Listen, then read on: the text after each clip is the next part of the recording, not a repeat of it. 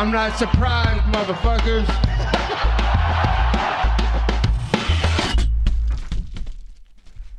Et bienvenue à toutes et bienvenue à tous dans l'épisode numéro 61 du Guillotine Podcast. Aujourd'hui, on parle de UFC 276, événement phare de l'année à date au UFC, organisation reine du MMA pour International Fight Week. Et avant de rentrer dans le vif du sujet, une petite update sur la chaîne YouTube Guillotine Podcast, la vidéo avec Aline Perez, interview euh, de la combattante argentine pour UFC Paris est bien évidemment toujours en ligne. Je cherche activement actuellement le deuxième invité. Ça n'est pas facile, je suis transparent avec vous. Ça n'est absolument pas facile, mais je cherche toujours et je vais trouver. Et un bref message de remerciement pour ceux qui ont écouté l'épisode 60 UFC Vegas 57 et Ares 7 euh, sur Spotify. C'est l'épisode qui a marché à date le mieux sur Spotify. Merci à vous, euh, ça fait vraiment vraiment chaud au cœur.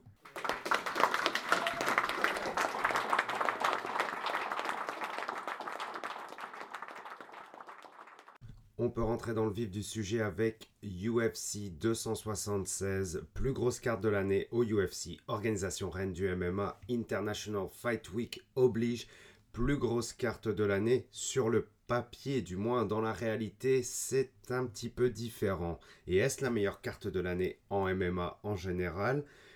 Je vous invite à écouter tout le podcast et je vous en dirai un petit peu plus à la fin. On rentre dans les early prelim, accrochez-vous, on va revoir toute la carte du début à la fin. Premier combat des early prelim, Jessica Ross-Clark contre Julia Stoliarenko, une lituanienne.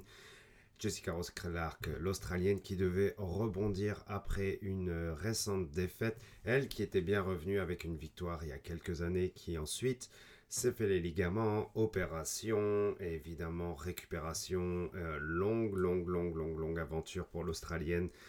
Et finalement, un retour et une défaite. Il fallait donc rebondir pour Miss euh, Jessie Jess euh, face à une adversaire assez coriace. Apparemment trop coriace pour Jessica Rose Clark qui s'est encore fait prendre avec un takedown s'est fait mettre au sol très rapidement, euh, s'est fait passer sa garde super rapidement. Hein. Vraiment, la lituanienne, genre, lui a passé ses deux jambes et passé au-dessus des deux jambes d'une facilité déconcertante pour arriver en side control. Et la facilité pour passer de ce side control vers un armbar a été encore plus déconcertante. Ça fait deux fois que Jessica Rose Clark se fait poigner sur un armbar rapidement et qu'elle n'a pas pu la défendre. Elle a essayé de la défendre comme elle pouvait, cette fois-ci face à euh, Stoliarenko. Euh, malgré ça, la lituanienne a eu aucun problème à casser le grip euh, de l'australienne pour pouvoir vraiment genre pousser sur les hanches et au final, ben, ce qui pourrait s'apparenter à une dislocation du coude ou du bras. En tout cas, son bras fait un move vraiment pas, vraiment pas fun à voir en live elle devait être en douleur, euh, elle devait être déçue. Euh, deux défaites back-to-back pour l'Australienne, deux défaites sur bar au premier round. Ça doit être dur à encaisser. Euh, bravo à la lituanienne Stoliarenko qui, qui, qui, a vraiment bien géré le MMA et qui a absolument roulé sur Jessica Rose Clark. Easy win, easy money. Bravo à elle. dur pour Jessica Rose Clark qui malgré tout est à 34-35 ans et voilà, on sait comment ça se passe au UFC. Euh, malgré la hype, euh, t'es à l'abri de rien. Euh, on peut te couper ton contrat très rapidement, malgré ton nom, que tu sois, que tu sois hypé, que tu le sois pas, que tu sois plus jeune, que tu sois plus vieux. Et là, il semble que Jessica Rose Clark commence à cocher les mauvaises cases, justement, et ça, va, ça risque de devenir un petit peu compliqué pour elle. Euh, bonne récupération d'eux. Et puis, ben, Stoliarenko, pourquoi pas la revoir bientôt? Parce qu'au final, ben, belle victoire pour elle sur une très belle carte. Bravo à elle. On peut passer au combat suivant. Jessica et contre Macy Barber. Alors, celui-là, il est intéressant aussi puisque. Ben, Macy Barber a eu des combats qui n'étaient pas forcément des plus folichons euh, récemment et Jessica, elle, eh ben, elle arrive plus vers la fin, elle a commencé à transitionner vers sa carrière. Bon, ben, vous le savez, hein, il y a pas mal de, combattantes, euh, ou même de combattants aussi, euh, qui ouvrent des OnlyFans pour faire un peu de cash à côté. Euh, c'est pas tout le monde au UFC qui fait des centaines de milliers, voire des millions. Jessica en faisait partie. Et Jessica a perdu, euh, puisque Macy Barber, euh, ben, j'estime qu'on a vu une version bien améliorée de l'américaine qui enfin prouve son statut de, euh, ben, de rookie, contender, sache beau prospect qu'on a envie de voir et qui pourrait peut-être aller titiller le haut du classement. Ce soir, elle l'a montré, hier soir plutôt, excusez-moi. Euh, elle l'a vraiment montré puisqu'elle a commencé à envoyer du très beau coude au premier round. Euh, au deuxième, elle a eu un peu plus du mal puisque évidemment, comme Jessica a perdu, le, a perdu le premier, le corner de Jessica lui disait bon ben écoute, il va falloir que tu euh, ailles chasser le takedown. Ce que Jessica a fait, Jessica a réussi à mettre Macy Barber au sol. Macy Barber s'est relevé vers la fin du deuxième mais le damage qui a été effectué par euh, Jessica euh, sur euh, Macy Barber au deuxième, quand la jeune américaine se retrouvait sur le dos et la vétérante était au-dessus d'elle, ben, il n'y en a eu aucun du damage. au final, Jessica a fait, a fait le travail pour la contenir au sol et peut-être prendre le deuxième round. été, ça n'aura été pardon, absolument pas assez puisque évidemment dans le premier Macy Barber a complètement dominé comme je vous dis dans le clinch elle a été très forte euh, entre le deuxième et le troisième, euh, le corner de Macy Barber lui dit arrête de clincher, malgré tout. Euh, ce que je comprenais pas forcément, puisque dans le clinch, elle était très forte. Les coups qu'elle envoyait à Jessica étaient magnifiques. Jessica était quand même pas mal défigurée. Mais ce que je peux comprendre, c'est que le corner de Macy Barber voulait pas forcément repartir au sol et potentiellement perdre le troisième et potentiellement perdre le combat, ce qui aurait été genre vraiment odieux, compte tenu de la performance quand même supérieure entre Barber et Jessica et dans le troisième, bah, bah, Barber a mieux livré au niveau du striking et a empoché une belle victoire et a rassuré. Je pense qu'elle a quand même pas mal rassuré euh, sur son statut. Euh, elle a confirmé les attentes qu'il y avait en elle. Et on a un petit prospect sympa quand même euh, chez cette division des flyweight. On en veut plus, il y en a plus qui vient. Et là, Barber s'est amélioré. C'est cool pour la suite. J'enchaîne parce qu'on est toujours dans les early prelim et il y a pas mal de combats qui nous attendent. Et on passe à Uriah Hall versus André Muniz. Alors, ça va être très simple à résumer ce combat. Uriah Hall n'a quasiment rien montré. André Muniz a fait du André Muniz. Il a eu du mal à concrétiser sa domination au sol sur les trois rounds. Et oui, j'insiste sur les trois rounds. Euh, parce que bon, ses forces de takedown sont pas mal. Même si Uriah Hall a réussi à défendre quelques single legs avec beaucoup de courage. André Moniz est clairement au-dessus au niveau du grappling. Et André Moniz ben, a réussi à prendre le dos plusieurs fois de son adversaire, mais euh, se retrouvant contre la grille, a eu beaucoup de mal à passer un armbar, puisque c'est ce qu'il veut chercher. Hein. Lui, c'est son truc, c'est des armbars. Sur le dos, dans le dos, euh, en side control, peu importe. Dans toutes les positions, il est capable de vous sortir un armbar. Cette fois-ci, il n'a pas réussi, mais il a empoché les trois rounds sans aucune difficulté. 23-4 hein, maintenant quand même pour, euh, Moniz, euh, qui je pense va grapper au classement des middleweight. Pas forcément son combat le plus impressionnant, mais euh, très propre, très facile. Étonnante facilité face à Uriah Hall. Uriah Hall, 37 ans semble-t-il. son record sur la fin commence à pas être au mieux. Je sais plus à combien le Jamaïcain. Le Jamaïcain a 37 ans et deux, ben, deux défaites au final back-to-back. Rien, de, rien de fou puisque il était quand même sur une belle série de victoires hein, de 2018 à 2021. Il en a eu 4, notamment euh, les deux dernières contre Anderson Silva et Chris Whiteman, mais il a perdu contre euh, Sean Strickland et André Muniz. Voilà, c'est euh, pour ce qu'il a montré. Je suis pas sûr qu'on veuille, qu'on veuille pardon, en voir un petit peu plus. Mais, mais quand même, belle carrière pour Uriah Hall. Mais, mais sur ce combat-là, j'ai été plus que dubitatif. Et on clore les, on clôt pardon, les early prélims pour passer aux prélims. Les prélims qui ont été euh, pas mal intéressants quand même. Parce qu'on a eu le premier bout était entre Brad Tavares et Dricus Duplessis, le sud-africain. Brad Tavares qui, ben, qui est quand même un beau vétéran du UFC, hein, 34 ans, et puis un OG lui aussi, il s'est battu contre bah, contre tout le monde, quoi. Il s'est battu contre Romero, il s'est battu contre Whitaker, il s'est battu euh, contre Adesanya. Euh, enfin, voilà, quoi. Il, a donné. Et, euh, et dans ce combat-là, ben, il s'est quand même fait pas mal rouler dessus face à Duplessis qui a eu, ben, quand même, qui, a eu un, beau combat dans le sens où il a progressé dans sa domination, et je parle bien dans sa domination, pas forcément dans son game plan, parce que son game plan a pas mal été le même du début à la fin, à savoir avancer tout droit avec des grosses bombes. Euh, certes, ça moulinait un peu au début, euh, par la suite c'était plus du, du 1-2 ou 1-2-3, mais vraiment euh, pas impressionnant au niveau de la technique pour Duplessis. Pour Tavares, un peu trop de passivité parce que face à un adversaire qui fait qu'avancer sur vous avec des grosses bombes, bon bah même si vous reculez avec les petits gants dans, une garde bien haute, ça va quand même passer à travers au bout d'un moment et vous allez prendre du dégât. Et c'est ce qui est arrivé à Brad Tavares, bah, au final, en avançant dans le combat. Et si c'est un combat qui dure les trois rounds face à un gars comme Duplessis qui ne fait que vous envoyer des bombes, même si vous les, envoyez, les voyez venir, bah, au final, bah, Tavares s'est fait genre poncer la face au complet, quoi. Son nez était vraiment genre en mauvais état, sa face était en mauvais état, il a beaucoup saigné, il a pris énormément de damage, surtout dans le troisième. Duplessis s'est un petit peu amélioré entre le deuxième et le troisième. Mais personnellement, j'ai pas vraiment été impressionné par la performance euh, du, Sud-Africain. Pardon. Ouais, certes, il, envoie des bombes et puis euh, c'est cool à voir. Il y, a quand même un côté divertissant dans, dans, ce combat. Hein. Je vais pas vais pas renier ça quoi.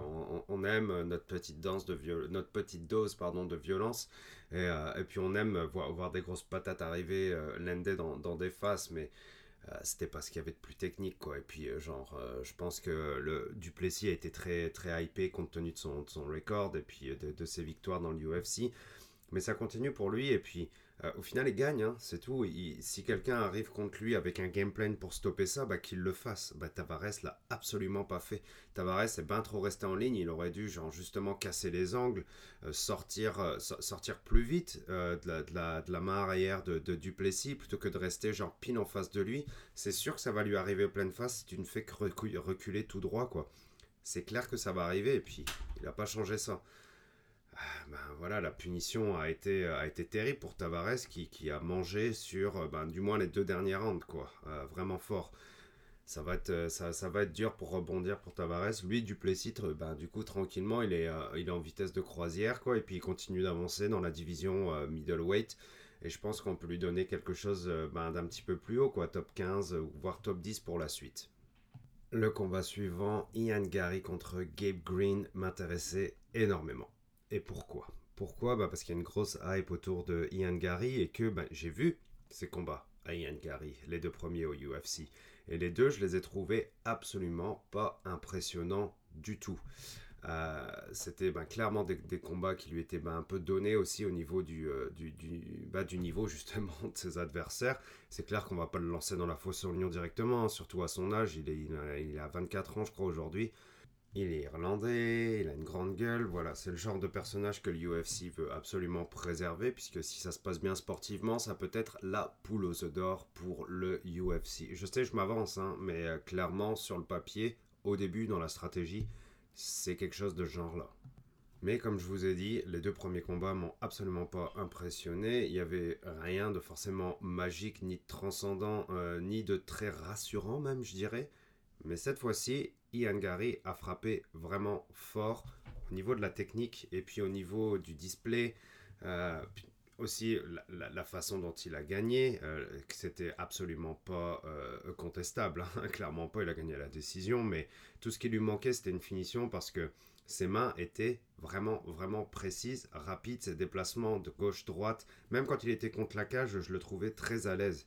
Euh, c'est sûr qu'il avait un petit peu plus d'allonge que, son adversaire, donc euh, pour aller chercher des counters, certes c'est plus facile, mais ça visait bien et ça faisait mouche. Et puis son adversaire a quand même pris cher, il avait beaucoup de dégâts euh, au, niveau du visage. Et je trouve qu'il est aussi monté en puissance au fur et à mesure du combat. Même les moments où il a dû gérer, il était un petit peu plus entre deux eaux, où il était un peu plus en autopilote. Ben, il a fait ça de façon très professionnelle. Euh, il n'a pas pris beaucoup de, dégâts, voire pas du tout, voire aucun coup limite. Hein, et il n'a pas pris beaucoup. Euh, surtout par rapport à ses premiers combats euh, où il avait pris quand même quelques droites et il s'est fait limite des, des petites frayeurs. Là, ça n'a pas été le cas. Il a pris quelques coups, mais il a un bon menton. Et puis il n'a pas pris des gros dégâts, il n'a pas pris des gros coups parce que, encore une fois, il, il, sait se déplacer super bien, il a un très bon sens du déplacement dans l'octagone. Et Gabe Green bah, a pris sa petite fessée, quoi. je voyais chez les commentateurs, on parlait de sniper au, niveau, au niveau de ses mains. Et ben c'est pas mal ça, parce que ça faisait mouche à chaque fois, ses kicks euh, sont assez rapides, mais euh, c'est clair que sa puissance et son avenir, je pense, sont dans les mains. Il y a moyen que ça livre très bien un combat, le premier combat référence de Ian Gary au UFC. Je pense qu'on l'a eu et peut-être on tient quelque chose. En tout cas, personnellement, il m'a rassuré euh, sur son niveau et sur le fait qu'il puisse progresser aussi. En plus, il a changé de gym il n'y a pas longtemps, je crois, il est parti chez Sanford ou quelque chose comme ça aux States il y a moyen qu'il progresse vraiment bien.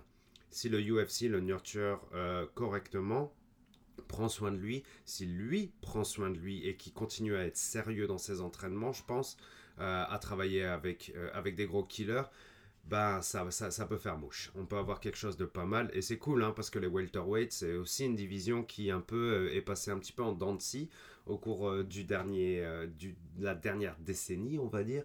Mais euh, là, on est, on est sur un beau retour, je trouve, des welterweight. Évidemment, il y a, y, a, y, a, y a, un flambeau qui devrait se passer entre Ousmane et le reste de la division à un moment donné. Il y a quand même des nouveaux qui s'en viennent et puis des vétérans qui devraient partir à un moment donné. Et puis on, bah, on, a, on, a un beau prospect avec Yann Gary maintenant, donc euh, c'est cool d'avoir du sang neuf et puis euh, d'avoir des jeunes qui montrent du talent et de l'espoir pour la suite. On peut passer à Jim Miller versus euh, Donald Cerrone, combat qui, qui, qui, devait être différent. Hein. on devait avoir un Donald Cerrone contre Joe Lozon. Est le premier combat qui avait dû être annulé pour cause de maladie du côté de Donald Cerrone et combat qui a ensuite été annulé euh, bah, du côté de Jolozon pour un genou qui ne pouvait même plus se plier, qui ne pouvait plus euh, supporter le poids du corps euh, du combattant. On a donc droit à Donald Cerrone versus Jim Miller, qui est une très belle affiche sur le papier et qui fait énormément de sens, puisque on pouvait le voir venir. Donald Cerrone était à quelques semaines, mois, pas vraiment année, euh, de prendre sa retraite. Et Jim Miller qui, lui, ben, euh, ben, est, du côté des 35 ans aussi, quelque chose comme ça, me semble-t-il. 38, en fait, pour euh, Jim Miller. Donc sur le papier, c'était un combat qui, faisait du sens, clairement, à, 100%. Niveau, niveau logique sportive, c'est un combat qui, qui faisait du sens. Et euh, puis Jim Miller, euh, Jim Miller a, montré qu'il était ben, pas fini du tout encore, quoi. Tandis que Donald Cerrone, lui, a montré qu'il était euh, un peu fini. un premier round avec pas mal d'échanges, mais un Jim Miller que je trouve un petit peu plus rapide. Et un deuxième round qui a été assez, vite, assez vite livré, puisque euh, Donald Cerrone envoie un très beau, euh, très beau high kick euh, sur Jim Miller qui passe hein, et qui touche la mâchoire de Miller, mais Jim Miller envoie un kick en même temps. et Donald Cerrone glisse, Donald Cerrone glisse, mais Jim Miller, lui, apparemment, le kick, il l'a mangé sans aucun problème. Et Jim Miller a sauté sans, une, sans, sans, hésitation pour aller vers bah, une jumping guillotine guillotine qui était super serrée, hein, super tight et magnifique la façon dont, dont, il l'a sauté, dont il n'a pas réfléchi, c'était trop beau. Bon, on savait de toute façon que Jim Miller c'était un monstre en grappling. Et euh, Donald Cerrone est très fort en grappling, il ne s'est jamais fait soumettre de sa carrière au UFC. Jim Miller est le premier à soumettre Cerrone au UFC. C'est un monstre. Et euh, c'était super beau la façon dont, dont, il a fait cette soumission. Quoi. Moi j'ai trouvé ça vraiment impressionnant, beau. Euh, c'était incroyable la façon dont c'était tight, quoi, ça se voyait. Et puis, euh, genre, ça passe directement en dessous du cou de Seron. Ça que je trouve impressionnant avec les grappleurs euh, qui sont d'un niveau international et stratosphérique. C'est que sur des guillotines, des darts, etc., le moment où ils la shoot, ben, ils arrivent à la caler parfaitement comme il faut. Quoi. Et puis derrière, il suffit juste de rester tight et puis de rester bien scotché à son adversaire puis de commencer à squeezer. Et puis, ben, a été obligé de taper parce qu'il n'y avait pas moyen de sortir de là. Combien de défaites de suite pour euh, pour finir la carrière? C'est clair que, genre, moi j'ai toujours vanté, euh, j'ai toujours vanté. Oui, j'ai toujours vanté le, la grande carrière de, de, de au UFC. Euh, j'ai vu énormément de ses combats, j'ai adoré le regarder. Euh, j'ai été un gros supporter de Cerrone parce que j'ai beaucoup aimé son style de combat. Son kickboxing était vraiment cool à voir il a passé des super KO, etc. Mais Là, c'est quand même genre 6 défaites de suite quoi, pour, pour Cerrone à, la fin de sa, carrière. Ça part un peu sur du BJ Pen. BJ Pen, pardon. Mais quand, quand, je parle de la référence à BG Pen, je, ne me réfère pas aux frasques euh, de la Waya en dehors de la cage, hein, qui a eu pas mal de, problèmes de vie, on va dire poliment. Euh, lui, Cowboy, euh, il a, il, a, il a tout ce qu'il faut à côté. Il a son range, il a sa chaîne YouTube, il a ses activités de course automobile. il s'entraîne toujours, il a, il a des fighters autour de lui. Il, fait du cinéma, il fait, il fait plein de trucs. Mais bon, là, il est plus dans le cinéma, je pense. donc c'est pas un problème pour lui, c'est plus son legacy sur la fin de carrière qui est assez, euh, assez dur, quoi, quand même, parce que si défaites de, de, suite, c'est chaud. Après, il s'est battu contre des oufs, hein. il s'est battu contre Ferguson, après Justin Gaethje, après Conor McGregor, Anthony Pettis, no contest contre Nico Price, défaite contre Alex Morono, TKO Punches, et là, soumission contre Jim Miller ah, c'était le moment d'arrêter, quoi. Et puis, comme il l'a dit à, Joe Rogan, I don't love it anymore, Joe. Et puis, ça se voit, quoi. Je, je sais que tu as envie de faire autre chose, Ron. Mais pendant un moment, il nous disait qu'il il fallait vraiment, genre, euh, il fallait le virer, l'attraper par, euh, l'attraper par le cou pour le sortir de l'octagone parce qu'il voulait continuer à se battre. Mais clairement, euh, il était plus vraiment là, quoi. Il était plus, ben, comment je vais sortir de, de, de, cette carrière pour passer direct, pour passer indéfiniment à l'autre. Qui est ben, le cinéma et puis le reste, comme je vous ai dit. Ben, ça, ça, il, a fallu qu'il se fasse sortir naturellement par, par les défaites, quoi. Et puis ça aurait pu peut-être être fait autrement. Au moins, il s'est pas fait knockout pour son dernier combat. Mais pas super comme record pour terminer. Hein. Et il y a trop de fighters comme ça qui terminent sur des records assez catastrophiques sur les 5-10 derniers combats. Cowboy en fera malheureusement partie, mais moi je ne retiendrai absolument pas ça pour la carte de Cowboy. Euh, il a eu quand même, genre, je sais plus combien de wins au UFC, plus de 30, non, combien il en a eu? Enfin, je sais même plus combien de combats, mais enfin, c'est quelque chose de, débile. Il a 36 victoires, 17 défaites. Euh, mais bon, après, il a eu une grosse carrière euh, chez, chez Strikeforce. Donc, voilà, bravo à Cowboy. Il s'est battu contre tout le monde. Il s'est battu contre Nate Diaz, contre Jeremy Stevens, Anthony Pettis, Hardy Edson Barboza, Jim Miller, Eddie Alvarez. Euh, Rafael Dos Santos, encore une fois, Patrick Cote, Rick Story, Matt Brown, euh, Jorge Masvidal, Darren Till, Yancy Medeiros, Leon Edwards, Mike Perry, enfin je veux dire Ayla Quinta. Vas-y quoi, qui c'est qui s'est battu contre tout le monde comme ça? Qui c'est qui a battu contre Gaethje, McGregor et Ferguson? Je veux dire, c'est fou, c'est fou, c'est fou. Et puis il a eu des super beaux chaos, il a eu des, des, des super beaux moments et pendant un moment il était inarrêtable. Respect à Cowboy. Bonne nouvelle carrière à lui. J'espère que l'UFC euh, va rajouter quelques combats euh, à Miller qui lui a 38 ans et qui n'est pas fini parce qu'il a displayé un super MMA et un grappling de fou.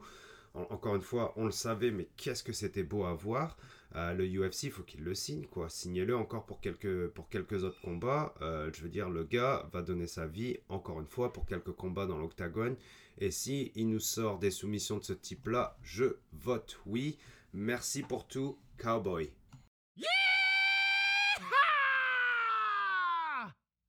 Et on enchaîne sur le dernier combat de la carte préliminaire Brad Liddle versus Jalin Turner. Deux combattants super importants chez les lightweight. Euh, je ne sais plus combien les deux étaient classés. Il me semble plus qu'ils sont entre top 10 et top 15, quelque chose comme ça. Euh, Jalin Turner, lui, a commencé à devenir sérieux sur euh, vraiment les derniers mois, là, où il est apparu comme, euh, comme un, contender un peu plus intéressant. Brad Riddle, lui, est un vrai de vrai avec une série de victoires complètement folle pour le néo-zélandais de chez City Kickboxing, une des meilleures teams du moment en MMA, tout simplement. Euh, il avait été stoppé par Raphaël Fiziev, aucune honte. Euh, puis euh, il devait se présenter face à Jalin Turner pour ce UFC 276. Lui, Jalin Turner, qui était bon, bah, sur une série, il me semble, de 4 victoires. Pas forcément contre les plus gros combattants chez les lightweight. grosse différence de taille entre les deux et grosse différence de reach. Euh, évidemment, on l'appelle la tarentule, Jalin Turner, face euh, euh, à Brad Riddle, qui lui est plus un petit gabarit, hein, 1m73, et lui, Jalin Turner, est plus dans les 1m85, quelque chose comme ça. Super impressionnant, différentes tailles. et combat qui, ben, moi j'étais vraiment très curieux sur comment allait se gérer le, range, le reach entre les, deux fighters. Puis on voyait que quand Jalen Turner poussait Brad Riddle avec, avec son jab et, ses one-two et, et, puis quelques kicks aussi contre la grille, on pouvait voir que ça, que ça allait être un, un, problème. Puis je pense qu'il l'a clippé avec une, une droite et puis Riddle s'est retrouvé un peu en position de tortue limite sur ses pattes. Euh, ou plus ou moins en train d'essayer de lutter face à, face à son adversaire. Et euh, Turner n'a pas réfléchi, a sauté sur l'occasion et a placé, a placé une guillotine, a, a loqué ses mains euh, en, dessous de, de, du, du bah, pas encore du menton vraiment, il n'y était pas vraiment là, mais on va dire en dessous de la tête au moins de, de, de, Brad Riddle. Euh, il a réussi à rouler au-dessus pour passer en mounted guillotine. Il n'avait pas encore les deux mains connectées, mais il a travaillé très fort pour connecter ses deux mains. Et il a réussi à passer son avant-bras en dessous du menton serré pour avoir le tap. C'était super beau de la part de euh, Turner. Pas grand-chose à dire vu que le combat a été éclair. Mais euh, bel espoir pour Jalin Turner. Ce mec est, vraiment... Euh, ben, c'est le real deal, comme on dit. je pense chez les, chez les lightweight, ben, déjà, encore une fois, division de fous furieux. compétition complètement débile. Euh, mais on, a un beau, on a un beau combattant avec euh, Jalin Turner et puis euh, son, son, ses particularités physiques, hein, ses grands bras, ses grandes jambes et le fait qu'il se batte à 155 avec sa taille. et s'il allie ça avec le talent et le travail, ce qu'il semble être en train de faire, on peut avoir un beau contender chez les lightweight. c'est dur pour Brad Riddle parce qu'on n'a pas eu vraiment eu l'occasion de voir ce qu'il pouvait faire contre Turner. C'est la dure loi du Fight Game. Euh, bravo à Jalin Turner. On se revoit clairement très bientôt. Je suis sûr qu'il va pousser pour un combat vite et il aurait raison. On passe directement à la main card et euh, ce premier event qui ouvre la main card. Sean O'Malley face à Pedro Munoz. Quelle attente Quelles attentes on avait par rapport à ce combat? Ben, Des attentes énormes puisqu'on voulait que Sean O'Malley ou Pedro Munoz prouve son statut de real dog chez euh, les bantamweight. Sean O'Malley, lui, devait prouver qu'il était capable de battre un gros. Pedro Munoz, lui, ben, voulait rester dans le pôle euh, des euh, compétiteurs chez les bantam. Et nous, ben, on voulait du fun. Et tout le monde, tout le monde, absolument tout le monde a perdu dans ce combat. Que ce soit le UFC, que ce soit Pedro, que ce soit Sean O'Malley, que ce soit les fans, tout le monde a perdu un premier round vraiment euh, ben, inexistant au final. Le néant, euh, beaucoup de, gestion de distance et de réflexion, un, un, round, un round de découverte entre les deux combattants. Et euh, mais bon, sur du 3 rounds, je comprends pas vraiment qu'il n'y ait pas eu, pas eu d'attaque et d'agressivité de la part d'aucun des, deux combattants avec même un avantage pour Munoz quand même, parce qu'il a placé plus de low kick, il faut le dire, qu'il a été plus actif que O'Malley, oui, après, est-ce qu'il a été impressionnant? J'irai pas jusque-là. Lui, il était sûrement là pour, pour gagner le combat avec un game plan euh, pas mal réfléchi face à O'Malley qui est genre, bah, essayer de garder la distance, euh, va pas te foutre dans ses mains et dans son boxing range, euh, essaie de le repousser avec des low kicks, tourne autour de lui, soit actif face à O'Malley, soit actif dans ta défense, euh, dans, dans, dans, le fait qu'il faut repousser l'adversaire et puis peut-être à un moment donné, genre placer des belles combinaisons, etc. Je pense que Munoz doucement s'en allait vers, euh, vers, ce chemin. Du moins dans le premier round, il essayait de repousser O'Malley avec des, des kicks. O'Malley, lui, ben, il avançait une fois de temps en temps, mais il a envoyé pas mal de feintes il a pas envoyé beaucoup de coups, quoi. On sait qu'il sait faire des feintes, ça c'est pas un problème, on n'a rien appris là-dessus, quoi. Euh, mais à la fin du premier round, on a ben, appris rien, rien, tout simplement rien. Euh, on n'a pas de nouvelles infos, euh, on n'a pas de réponse à nos questions, on n'a absolument rien. Et on rentre dans le deuxième, ou peut-être peut-être ça s'active un peu plus, mais je suis toujours sur un sentiment de complètement inachevé au niveau, euh, ben, de l'action, au niveau du volume. Euh, au niveau de la découverte, au niveau du progrès, il n'y a rien des deux côtés. Euh, Sean O'Malley essayait ben, justement d'envoyer quelques combinaisons euh, pour, ben, pour commencer à lancer le combat, tout simplement, parce que est-ce que c'était le game plan Peut-être. Est-ce que je l'ai compris? Pas forcément. Peut-être quelqu'un va pouvoir éclairer ma lanterne. Mais bon, certes, comme je vous le dis, il a essayé d'envoyer quelques combinaisons pour passer au-dessus. Certes, ouais, ouais, il y avait ça. Il y avait un peu de ça. c'était peut-être un peu tard. Il y a aussi peut-être le fait que ce combat s'arrête plus tôt que prévu me donne ce sentiment-là, qu'il ne s'est pas passé grand-chose.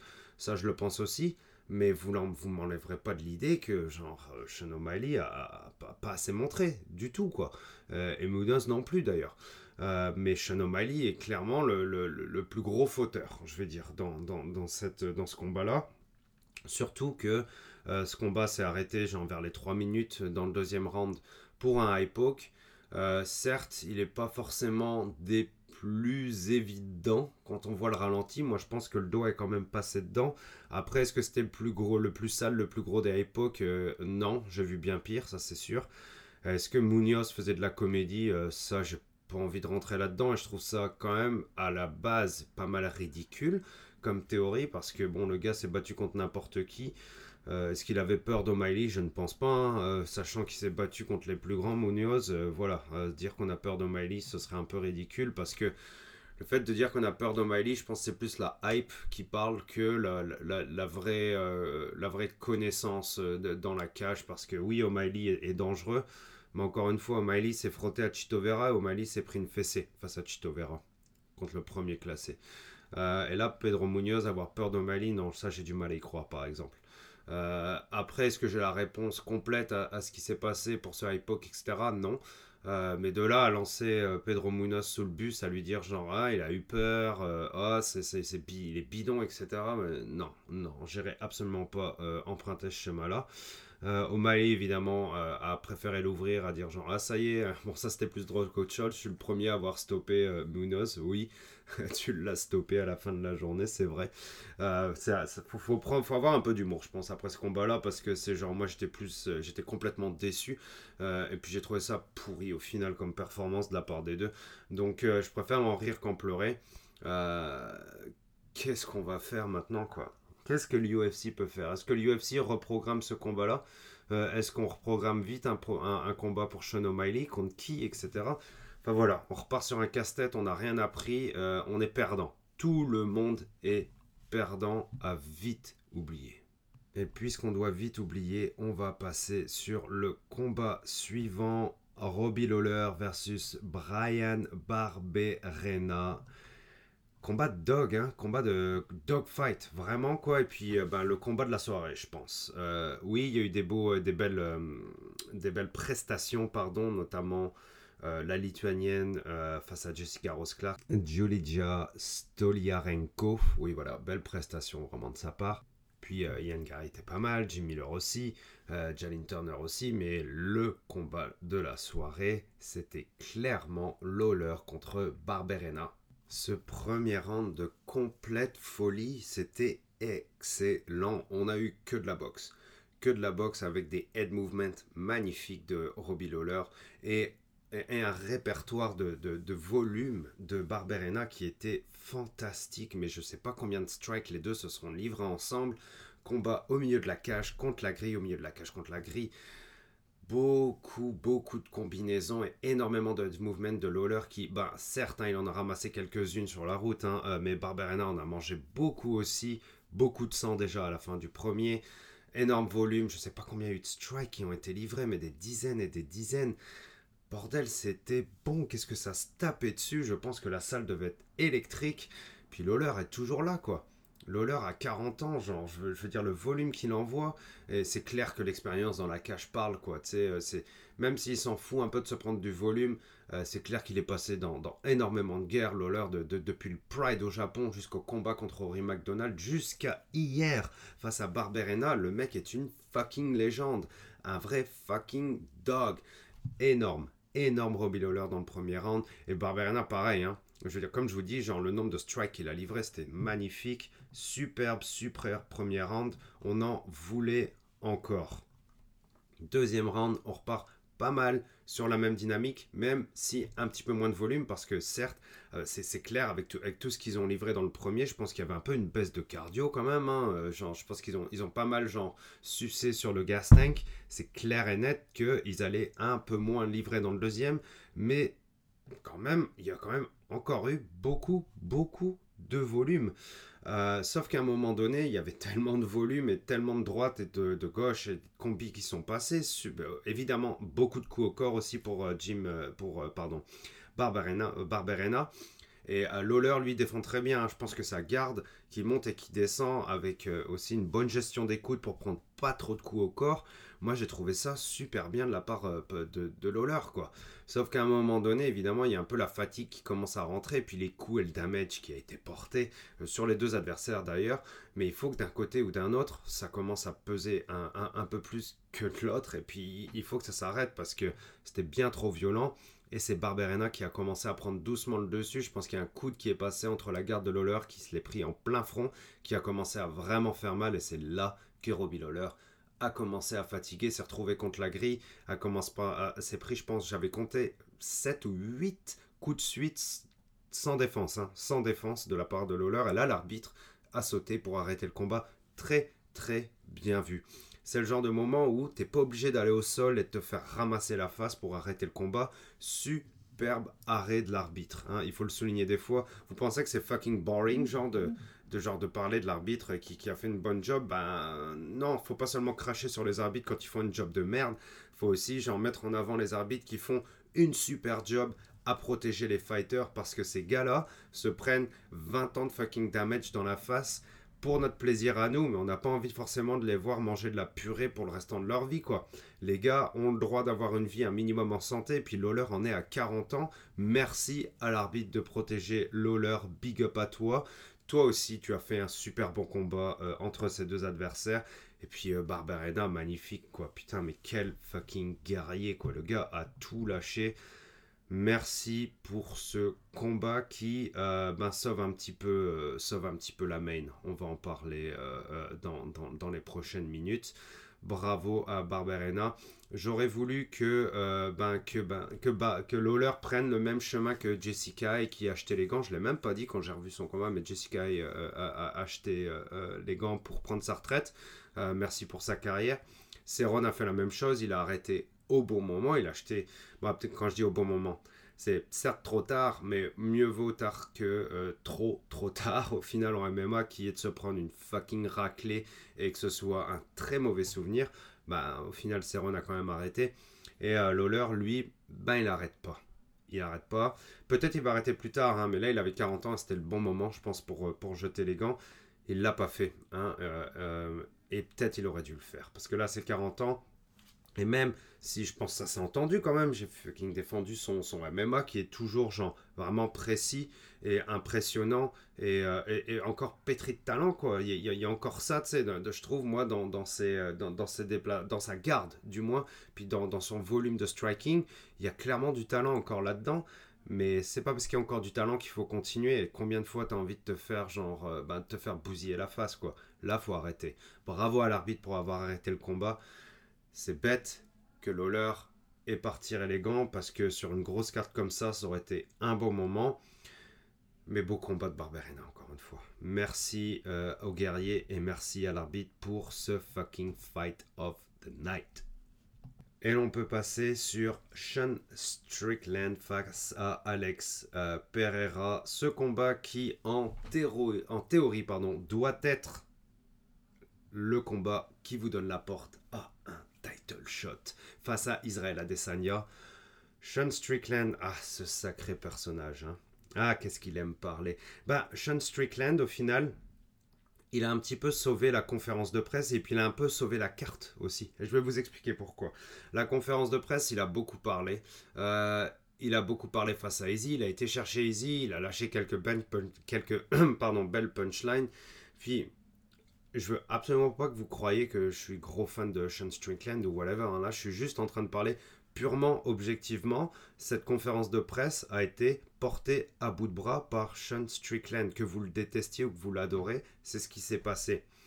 Et dans ce combat euh, entre Alex Pereira et Sean Strickland, Mais je pense que ce qu'on voulait, c'était qu'il n'y ait euh, bah, absolument pas de combat qui aille euh, à la décision. On voulait que ça se termine parce qu'il y a eu beaucoup de, beaucoup de blabla, évidemment, de la part de Strickland. Et Pereira, lui, est très genre euh, non, non, mais je rentre dans le ring, c'est pour mettre des gens KO. C'était un peu le clash des styles avant le combat. Et puis c'est aussi le clash des styles dans la cage. Et ce clash des styles, ben, Sean Strickland l'a payé très très fort. Lui, Sean Strickland, il adore avancer sur vous avec un jump en ligne. Euh, et euh, puis dans le clinch repousser l'adversaire ou alors chercher un petit peu de chercher peut-être un ou deux coudes mais lui il est très avancé avant et puis euh, avancer en avant et puis balancer des one two quoi c'est du moins la façon dont je le vois hein. c'est jetez-moi la première pierre si vous n'êtes pas d'accord avec moi faites-le moi savoir sur Twitter ou même sur SoundCloud vous pouvez laisser des commentaires en temps réel au moment où ça vous intéresse, au moment où vous voulez répondre. Hein, vous gênez absolument pas. J'adore discuter avec les gens. Et donc ce clash d'estime dans la cage, qu'est-ce qu'il a donné? Bah, Je pense que ça a été assez clair. Hein. Pereira euh, euh, a gagné. Bon, certes, euh, je pense que ce, chaos impressionnant en devient limite, limite un détail. Et je vais vous expliquer pourquoi. Parce que Pereira, lui, il gagne. Bon, c'est un kickboxer, on le sait tous. Voilà, genre, j'ai même pas envie de parler genre de l'histoire entre lui et, Adesanya. C'est clairement genre pure business. Hein. C'est tout, c'est monté par l'UFC de, de toutes pièces. Et quelque part, ça fait du sens parce que la division middleweight est pas des plus faux folles niveau compétition. Mais repassons sur le combat entre Pereira et Strickland. Strickland, lui, ben, il avance, il avance, il avance. Et lui, Pereira, il sait se déplacer. Il sait se déplacer contre la grille, il sait se déplacer au centre de l'octagone, il sait couper la course de son adversaire, il sait casser les angles, il sait se sortir euh, euh, des, euh, des, angles dangereux, justement, qui est, ben, ce serait cette droite de, de, de de, de Sean Strickland. Il sait sortir de ça, c'est pas un problème pour lui, c'est du gâteau, quoi. et Pereira, il a juste à lire Strickland, c'est-à-dire envoyer quelques feintes, envoyer quelques coups, voir comment Sean Strickland répond. Et Sean Strickland, dans son attaque comme dans sa défense, dans son gameplay, dans ses déplacements, c'est bah, prévisible. Fucking prévisible. Tu regardes 5 rounds de Strickland, tu regardes les premières minutes de ton combat face à lui, les premières secondes, si tu le vois se comporter de la même façon, bah pour un gars, pour, un, pour striker d'élite comme Pereira, c'est du fucking gâteau, quoi. Pourri Strickland. Pourri la garde. Nul. Nul, nul, nul. Nul le déplacement est nul. Euh, la, façon dont il a lâché son téléphone sur sa main, son téléphone, vous savez, c'est quand vous devez garder votre garde pour protéger votre menton et avoir votre avant-bas un peu au niveau de votre tempe pour protéger le haut du visage. Hein, on parle des crochets, on parle des high kicks. Hein. on est face à un kickboxer, là, un gars qui est capable ben, d'envoyer des spinning back kicks pleine face à une vitesse de la lumière et de vous envoyer des crochets, des parpaing, des grosses briques dans la face, hein, qui vous font faire dodo directement, bah ça, Sean Strickland s'en fout parce que Sean Strickland est au-dessus de tout, hein, et Sean Strickland est meilleur que tout le monde, right? Donc, il n'a pas besoin d'avoir un minimum de discipline face à un striker, ça va bien se passer, bien sûr que oui. Eh ben non, ben non, ça c'est pas la réalité mon gars. La réalité c'est qu'en face, le gars, il t'a joué tellement facilement, genre il a suffi que tu baisses la garde une seule fois pour qu'il t'envoie un crochet. Et oh là là, la fin de, de, Pereira pour, pour faire baisser la garde de, de Sean Strickland, c'était c'était beau, mais c'était pas non plus du génie quoi. Et, euh, et, je veux absolument pas rien enlever à cette victoire de, Pereira. Hein. C'est genre Pereira, moi tous les jours je le regarde s'il se combat comme ça, hein. c'est trop beau. Mais euh, Sean Strickland, lui, était à un niveau genre 20 fois en dessous pour le striking de, de Pereira. Et genre, he's not even a good striker, he's not even a good striker. Bah, t'es un fucking idiot, mon Strickland. Même si tu t'amuses à jouer un personnage des idiots, bah, t'as quand même perdu en étant un idiot. Euh, clairement. Désolé, c'est genre, euh, c'est pas ce qu'il y a de plus, plus gentil et objectif comme euh, description, direz-vous. Hein, certes, oui, c'est vrai. Mais euh, il a joué les idiots et il s'est retrouvé ben, comme un idiot la, face euh, sur Canva. Et en se relevant, genre un site de croix, genre non, non, t'aurais pas dû arrêter, mais de quoi parles-tu quoi? La précision d'Alex Pereira qui a réussi à toucher Strickland pendant qu'il était dans sa chute après ce crochet du gauche. Ça, c'est super précis et c'est fucking beau. Et l'UFC est en plein kiff, quoi, parce que, ben, le, build-up qu'ils font pour Pereira a fonctionné parfaitement. Quoi. Et puis on va donner un title shot à quelqu'un qui a eu, je crois, trois combats, trois victoires de suite au UFC. Hein, mais bon, récemment, ça se voit. hein, ça s'est vu avec Chandler, euh, ça s'est vu avec Jerry, etc. Ça, ça peut être, euh, ça- ça peut être accessible que tu sois une superstar ou que tu sois dans une division qui manque de compétition. C'est possible. Tu peux te retrouver sur un title shot après une poignée de combats, voire un, voire deux. Ça se fait. Et Pereira, ben, lui, commence à rentrer dans cette catégorie-là, mais lui, au moins, il casse tout sur son passage. Et euh, puis, il a montré qu'un kickboxer pouvait, genre, tuer un, tueur de combat. Et quand je parle d'un tueur de combat, je parle de Sean Strickland qui avance et avance et met un petit peu de volume, mais ne fait que gérer le combat. Et cette fois-ci, ça n'a absolument pas marché parce qu'il a montré une grosse, grosse, grosse faiblesse de débutant. Oui, je le dis le mot, de débutant dans le striking. Bravo Alex Pereira. Le UFC se régale sur son build-up pour le futur Alex Pereira face à Israël Adesanya. Est-ce que c'est ce que les fans veulent? Je vais vous en parler un tout petit peu par la suite. Mais avant ça, il faut qu'on passe par le co-main. Alexander Volkanovski face à Max Holl- Holloway. Pardon. Troisième combat de la trilogie. Max Holloway était à 0-2. Combat ô combien important pour la carrière de Max Holloway. Pas tant que ça pour Volkanovski, parce que oui, c'était important pour lui, mais Volkanovski avait bien moins à perdre que Max Holloway. Et combien Max Holloway a perdu hier soir Très très dure défaite pour Blessed Max Holloway. Max Holloway en est désormais à 0-3 dans cette trilogie. On ne peut absolument pas contester la domination de Volkanovski. Je parle même pas du combat d'hier. Je passe directement à la trilogie au complet. Volk a dominé Holloway absolument. Et ce combat d'hier a été, a été difficile euh, d'un point de vue personnel à regarder parce que j'aime beaucoup Max Holloway. Et voir Max Holloway se faire fesser comme ça, c'est vraiment dur. Et maintenant, on voit une classe d'écart clairement entre Volkanovski et Max Holloway. Je pense qu'il y a quelque chose qui s'est passé dans, dans, ce combat-là, clairement, pour, pour la suite, pour, les, pour, la- leurs deux carrières respectives. Clairement, il y, a, il y a quelque chose, il y a eu un déclic. Pour Max Holloway, c'est évidemment dans le moins. Pour Alexander Volkanovski, c'est dans le plus. Volkanovski a dominé les 5 rounds. Max Holloway est super bon sur les counter-strike et Max Holloway est super bon sur la boxe et Max Holloway s'est fait complètement dominer sur le counter et sur la boxe. Très très dur parce que il y a eu un peu des batailles de low kick dans les deux premiers. On pouvait un peu discuter sur certains rounds. Clairement, il y a eu de la belle compétition, une belle compétitivité entre les deux fighters et là on n'a pas du tout eu ça. Et ça, c'est très douloureux à regarder pour les fans, je pense, parce que euh, on peut clairement dire au revoir euh, à, euh, du moins tant que Volkanovski reste chez les featherweight et veut rester euh, en haut des feathers et veut combattre en feather. Max Holloway est un petit peu maintenant l'éternel second. Il passe de ce côté-là, clairement, et il a 30 ans. Donc encore, il a encore une très belle carrière devant lui. Mais si on commence à réfléchir sur les match-ups, sur la suite de carrière, etc., on peut pas contester le fait que c'est compliqué pour Max. Parce que Max était un habitué d'être tout en haut et d'être le meilleur et euh, ben, d'avoir une classe d'écart par rapport aux autres. Et là, il se retrouve dans la situation inverse face à, Volkanovski. Ça s'est vu dès le premier, ça s'est vu dans le deuxième, troisième, quatrième, cinquième. Max a tout perdu. Euh, Max a été très touché. Max a, eu, Max a eu beaucoup de damage au niveau du visage aussi. Euh, Volkanovski était beaucoup plus rapide et, euh, et, frappait plus fort en plus quoi. Et même si Max essayait de finir ses combinaisons, je veux dire les esquives de Volkanovski étaient impressionnantes. Volkanovski a passé un nouveau step. Volkanovski est devenu encore plus fort. Volkanovski a toujours été bon. Hein, euh, on a build up le, le Volkanovski qu'il était jusqu'au dernier combat face à Holloway. Et maintenant, on a un Volkanovski 2.0. Je dois vous saouler avec mes 2.0. Là, ça fait longtemps que je ne l'ai pas, employé en même temps. Mais là, c'est clairement Volk 2.0, le Robocop, le Terminator, l'imbattable. Que faire avec lui Passer dans la division d'après? Sûrement.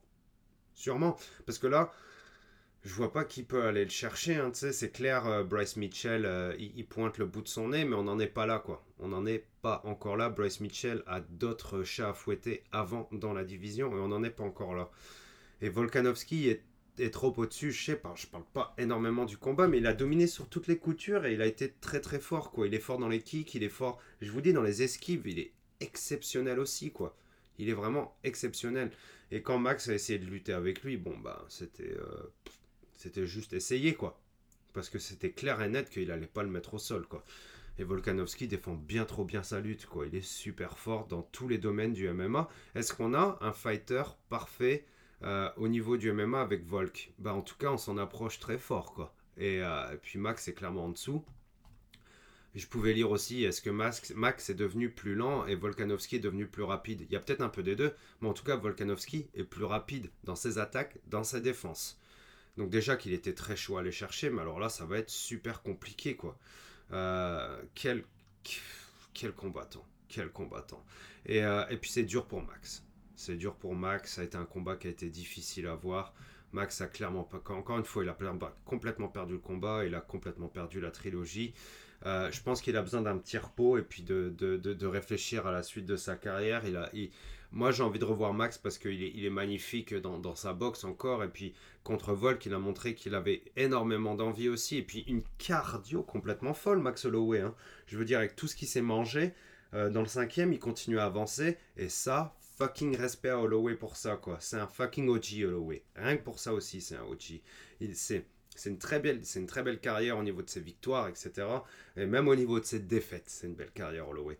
Euh, mais, euh, mais comme je vous le dis, genre, il lâche rien, et ça, respect à lui. Et lui, Volkanovski, ben, il a voulu frapper fort, il a géré le combat tout du long, mais euh, il a montré du volume et il a montré du talent. Donc c'était quand même niveau MMA côté Volkanovski, c'était agréable à regarder. Faut pas l'enlever, ça, c'est pas faux. C'est juste que c'est dur de voir Holloway se faire fesser et de perdre complètement cette trilogie. Merci aux deux, en tout cas, d'avoir poussé pour ces combats, pour nous faire plaisir. Euh, c'était euh, complètement, complètement dingue, mais le manque de compétitivité sur le troisième laisse un gros goût d'amertume sur cette trilogie. Merci aux deux, bravo à Volk, tu es un monstre. Et on arrive au main event de cette carte, le champion des middleweight Israël Adesanya face à Jared Canonier. Jared Canonier qui est sur évidemment une belle série de victoires. Lui qui clairement méritait d'aller chercher son title shot après euh, sa victoire face à Derek Bronson. Il avait auparavant battu euh, Kelvin Gastelum. Il avait perdu à la décision face à Whitaker, mais avant ça, il avait gagné contre Hermanson, Silva et Branch. Ce fight faisait complètement du sens sur le papier. Euh, pour le titre des middleweight. Adesanya, lui, évidemment, est sur une belle série euh, euh, de défense avec un petit couac chez les light heavyweight face à Ian Blakovic. Combat qui, pour qui, personnellement, moi, je n'attendais pas énormément. Et pourquoi j'attendais pas énormément? Bah Parce que Easy commence à rentrer dans la zone un peu commence à rentrer dans, la défense de titre où euh, bah, il veut montrer qu'il est un, sûrement un des plus grands middleweight de l'histoire du, du, UFC ou même du MMA. Pourquoi pas, il est encore jeune, hein. il doit avoir je pense 31, 32 easy, il a de belles années devant lui. Euh, tandis que Jared Cannonier, lui, euh, bon, bah, il, est bon, mais comme, comme on, en a parlé avec Lionel de Café Crème Sport, me semble-t-il, sur une preview d'une des cartes, on parlait de, de, de Canonnier, pardon. Et oui, Canonnier est bon, mais Canonnier n'est pas un génie du MMA. Il est très bon, c'est clairement un des meilleurs contenders chez, euh, chez les middleweight. Et puis, la façon dont il a séché Bronson, c'était quand même impressionnant. C'était une très belle victoire et une belle performance. Mais euh, a-t-il le niveau pour aller titiller, ne serait-ce que titiller ou être compétitif avec euh, Adesanya? Pas forcément. Est-ce que ça nous l'a prouvé hier soir? Oui ça nous l'a prouvé clairement, puisque Israël Adesanya était une classe au-dessus, et puis il avait besoin de gérer euh, son combat. Il n'a pas besoin d'aller chercher genre d'aller chercher un dogfight et d'aller d'aller brawler avec son adversaire au risque de se prendre deux grosses mines pleine face et de se retrouver au sol et d'aller en galère. Pourquoi il aurait à faire ça? Plutôt que de mieux gérer ses déplacements, gérer la distance, passer quelques strikes, passer des beaux kicks, aller chercher quelques counters avec des one-two au niveau des mains, euh, aller sortir du clinch de son adversaire, euh, lutter contre lui, contre la grille, mais si jamais tu te fais prendre dans de la lutte, puisque ce n'est pas forcément, évidemment, ce n'est pas Israël qui engageait la lutte, mais plus Canonnier qui allait chercher des solutions face à l'énigme Adesanya, dans ces moments-là, Israël a bien défendu. Il est super bon contre la grille en défense de lutte, Israël, parce que de toute façon, quand il est passé, euh, euh, quand il a fait une transition à MMA, dès le début, on voyait qu'il avait une bonne défense de takedown Israël, parce que c'est pas un lutteur, c'est pas un grappleur. Donc la première chose à travailler, c'est évidemment la défense de takedown. Et on sait qu'il est super bon là-dedans. Contre la grille, la défense de lutte, il est super bon aussi maintenant. Je sais que c'est pas ce qu'il y a de plus beau à voir, c'est pas ce qu'il y a de plus impressionnant, mais Israël, il a besoin d'être un fighter super complet pour pouvoir régner le plus longtemps possible. Et ça, ça passe par des combats tactiques et pas forcément des combats techniques. Donc oui, ça va pas forcément être des gros chaos, etc. à chaque fois. Et oui, c'était pas le combat le plus agréable à voir. Il a peut-être même perdu un round, Israël, sur, sur les 5. Mais qu'est-ce qu'il s'en fout, quoi? À la fin de la journée, il garde sa ceinture et puis, euh, et puis tant mieux pour lui. Canonnier, lui, il a essayé, hein. on peut pas lui en vouloir, quoi. Il a essayé d'envoyer de la bombe, il a essayé d'envoyer de la combinaison, il a envoyé des beaux kicks, etc. Je l'ai trouvé absolument pas ridicule. Mais encore une fois, d'être bon, des fois, c'est absolument pas suffisant. Et face à Easy, ben, le niveau du restant de la, division face à Easy, à date, c'est pas suffisant du tout. Euh, bon, ben, on, a vu des, gens qui se sont barrés euh, avant, même avant le, pendant le quatrième round, contre le quatrième et le cinquième, qui se sont barrés euh, du, du T-Mobile Center à Vegas. parce qu'ils en avaient marre sûrement de ce combat. Et puis, bon, ben, on le sait qu'il y a des casuals hein, qui vont voir les combats. Et puis les gens ils vont aussi pour l'entertainment, donc s'ils se font chier, ils se cassent. bon, c'est un peu ça aussi, hein, le, monde événementiel des fois. Et euh, ben, Israël, ben, il n'a pas couché Canonnier, mais c'était prévisible un peu aussi, parce que ben, Canonnier, ça doit, c'est un gros gaillard quand même. Hein. évidemment, je vous rappelle, il est passé des heavyweight au light heavyweight au middleweight, c'est une grosse brute.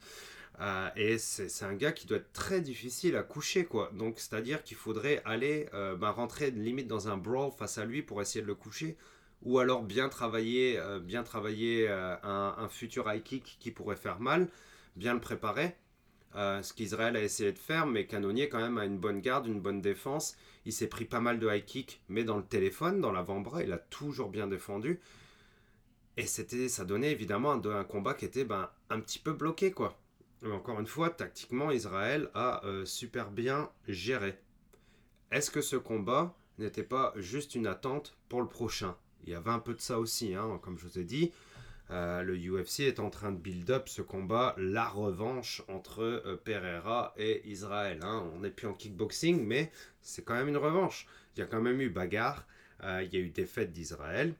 Et c'est du pain béni pour le UFC qui n'a qu'à, ben pour la suite, hein, pour le prochain titre.